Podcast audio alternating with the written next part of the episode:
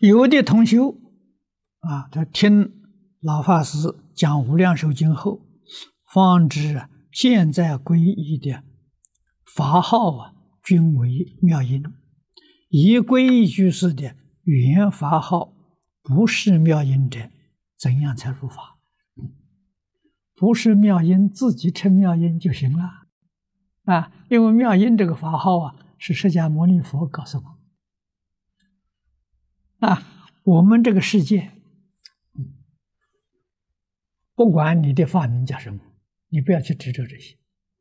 念佛升到净土之后，在净土里，就是在极乐世界，你把妄想分别执着通通断掉了。